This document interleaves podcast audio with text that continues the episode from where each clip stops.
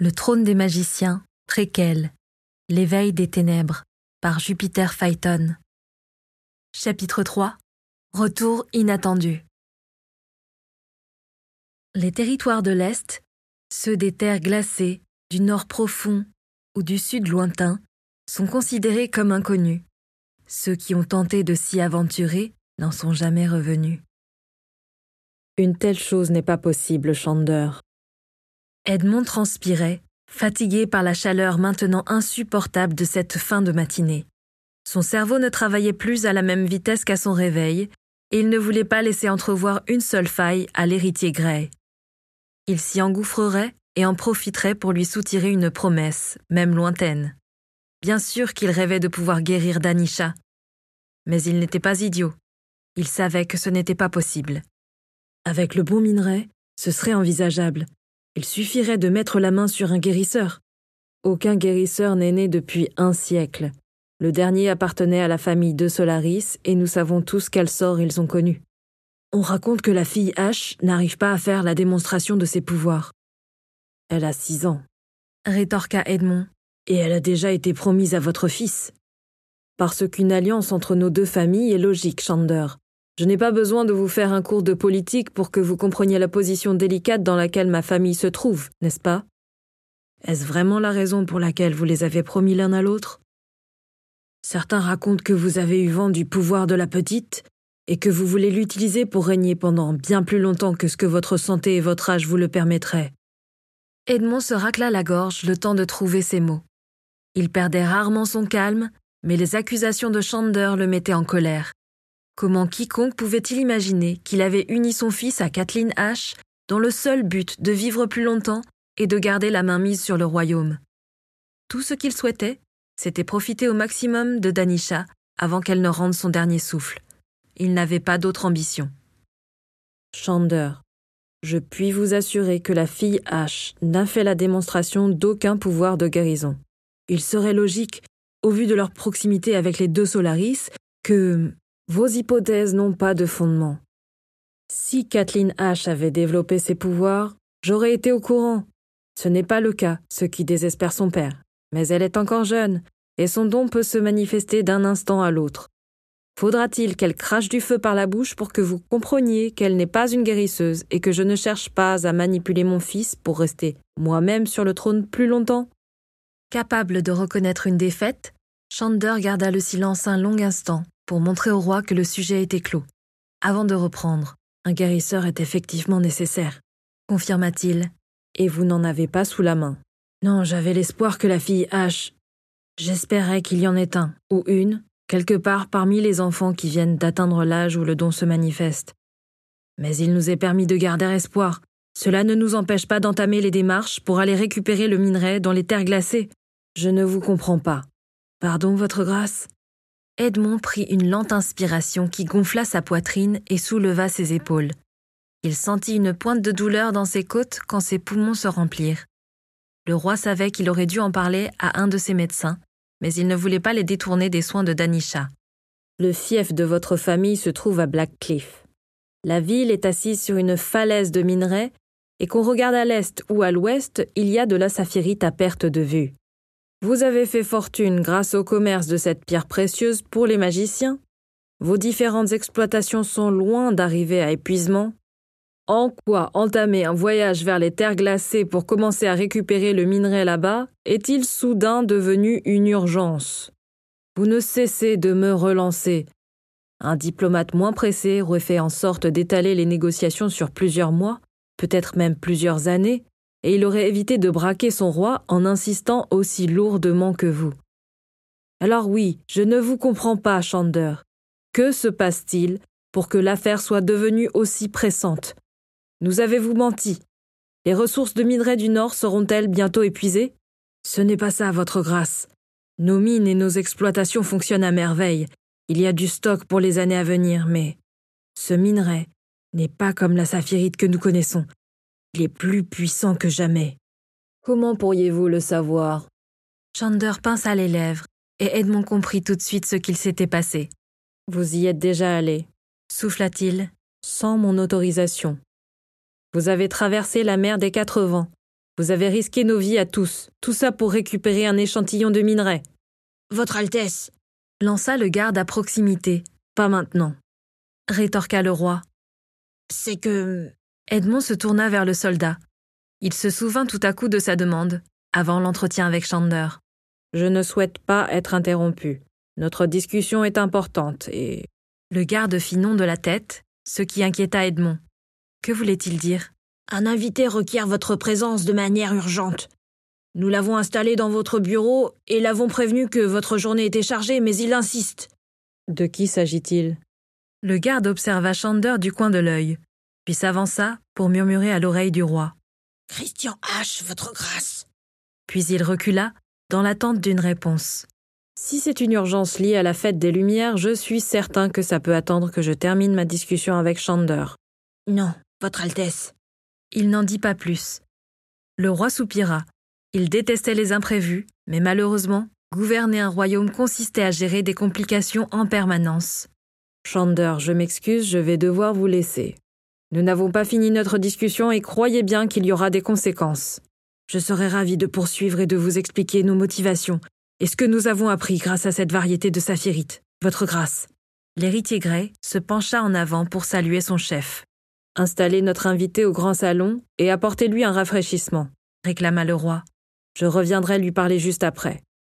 Les gardes échangèrent des instructions, puis se détachèrent en deux groupes, l'un pour escorter le roi hors de la cour, l'autre pour emmener Chandergray vers l'aile est. Edmond traversa les couloirs du palais, encadré par ses soldats. Pourquoi Christian H était-il déjà en ville? La fête des Lumières n'avait lieu que dans quelques jours. Les préparatifs étaient loin d'être finis. Et bien sûr, les H étaient très attendus, mais il n'avait pas besoin d'arriver aussitôt pour les répétitions. Il rejoignit le bureau où Christian patientait. Les armoiries des hauts argent étaient gravées sur la porte fermée. Dans ses cauchemars, Edmond imaginait l'emblème des H, le phénix et les clés, à la place du blason de sa famille. Il savait que ce n'était que le fruit de son état d'anxiété permanent, et que les H n'avaient aucune envie de régner sur Saphiria. Mais il ne pouvait pas s'empêcher d'angoisser. Il relâcha ses épaules, afficha un grand sourire et ouvrit la porte. Christian s'exclama-t-il en apercevant la tignasse blanche du chef des H. Ce dernier faisait dos à son monarque, le regard tourné vers la fenêtre. Christian? répéta Edmond en s'approchant. L'individu se retourna surpris. Ses traits marqués par l'inquiétude, ses yeux bleus plissés de fatigue, ainsi que sa tenue sale et froissée, à l'odeur rance, témoignaient du sérieux de la situation. Pardon, votre grâce, lança le chef des haches. Je ne vous avais pas entendu. Ils se serrèrent l'avant-bras pour se saluer, puis Edmond proposa à Christian de s'asseoir sur l'un des fauteuils. Il contourna lui-même son bureau pour rejoindre sa place. Edmond aimait recevoir des invités dans cette pièce. Il s'y sentait à son aise, connaissait chaque objet, chaque ouvrage, et surtout, sa table de travail en acajou le séparait des visiteurs et lui donnait un sentiment de supériorité. Face à la plupart des gens, il n'en avait pas besoin, mais face à Christian H., sa confiance chutait de plusieurs points, et il était prêt à utiliser tous les artifices possibles pour ne pas montrer qu'il était intimidé. Que se passe-t-il? demanda le roi. Son interlocuteur tourna la tête vers le garde, à l'intérieur du bureau, qui surveillait son chef. Est-il possible de parler en privé? lança Christian H. Edmond tourna la question trois fois dans sa tête. Il écarta toutes les réponses déraisonnables qui montaient dans ses pensées. Non, Christian H n'était pas là pour le tuer et ne comptait pas l'éliminer sitôt que le garde quitterait la pièce. Comment s'échapperait-il ensuite? Il serait immédiatement suspecté. Comptait-il lui faire du chantage en tête-à-tête Avec quelle information? Edmond n'avait rien à cacher. Bien sûr. Acquiesça-t-il une fois qu'il réussit à repousser sa paranoïa? Il fit signe au garde, qui quitta la pièce. Christian, nous sommes entre nous. Reprit le roi en voyant que le H ne se déridait toujours pas. Qu'as-tu? Pourquoi être venu ici de manière précipitée sans m'avoir fait prévenir? Kate est avec toi? Tu ne comptes pas revenir sur sa future union avec Liam, n'est-ce pas? Christian leva la tête vers son monarque et lui annonça. Quelqu'un est revenu de l'exploration de l'Est. Hein? C'était la deuxième fois qu'il découvrait qu'on lui avait désobéi aujourd'hui. Ignorait-on constamment ses ordres? Je croyais que nous nous étions mis d'accord. Plus personne ne devait partir en exploration à l'Est. Nous n'avons pas besoin de nouveaux territoires. Il n'y a eu aucune menace en un siècle. Nous sommes les seuls habitants de ce monde. C'est un ancien. Le coupa Christian. Un ancien? Un explorateur parti il y a dix ans. Edmond eut besoin de plusieurs secondes pour assimiler l'information. Comment est-ce possible? Lança-t-il. Nous le croyons tous mort. J'ai respecté tes ordres, je n'ai envoyé personne à sa suite. Mais il y a quatre jours, son corps a été trouvé près du lac. Son corps? Il est vivant, mais au moment où il a été trouvé, on ne pouvait pas en être certain. Où était-il pendant ces dix années? Il raconte qu'il a trouvé d'autres hommes à l'Est et qu'ils l'ont gardé en otage pendant des années. Il aurait réussi à s'échapper. Des personnes? D'autres magiciens? Ont-ils un portail? Viennent-ils de la Terre? Je ne sais pas. Tu ne lui as rien demandé de plus? Ses propos sont parfois incohérents, il était épuisé. Je n'ai pu l'interroger que pendant ses brefs réveils. Où est-il? Il arrive. Une caravane est partie avec moi en direction de Glenor. Il devrait arriver en fin de journée. J'ai préféré prendre de l'avance pour te prévenir. Est-on sûr qu'il est sain d'esprit? Je ne peux pas le garantir. Il est le seul à être revenu, Edmond. Les deux hommes s'observèrent. L'inquiétude de l'un avait gagné l'autre. Pris en otage. Qui sont-ils et pourquoi autant d'hostilité? Ce sont les premières questions qui me sont venues, puis d'autres ont éclos pendant que je galopais jusqu'ici. Nous savions que nous n'étions pas seuls. Nous ne le savions pas. Nous n'avons croisé personne pendant des siècles. Les ténèbres, reprit Christian. Les ténèbres n'ont pas débarqué par hasard. Les ténèbres ne sont pas une personne. C'est un sort, c'est une malédiction qui a été repoussée. Que ce soit un sort ou une malédiction, il faut bien que quelqu'un en soit à l'origine, non? Le sort peut être resté en suspens pendant des siècles. La personne qui l'a jeté est morte depuis le temps. Ou bien cette personne est en fait un peuple, et ils sont vivants. Ces ténèbres ne sont qu'un moyen de se protéger d'intrus comme nous. C'est une hypothèse, mais tu n'as rien pour appuyer ces propos, Christian. Je ne pense pas que tes inquiétudes soient fondées sans compter que les ténèbres ont été vaincues.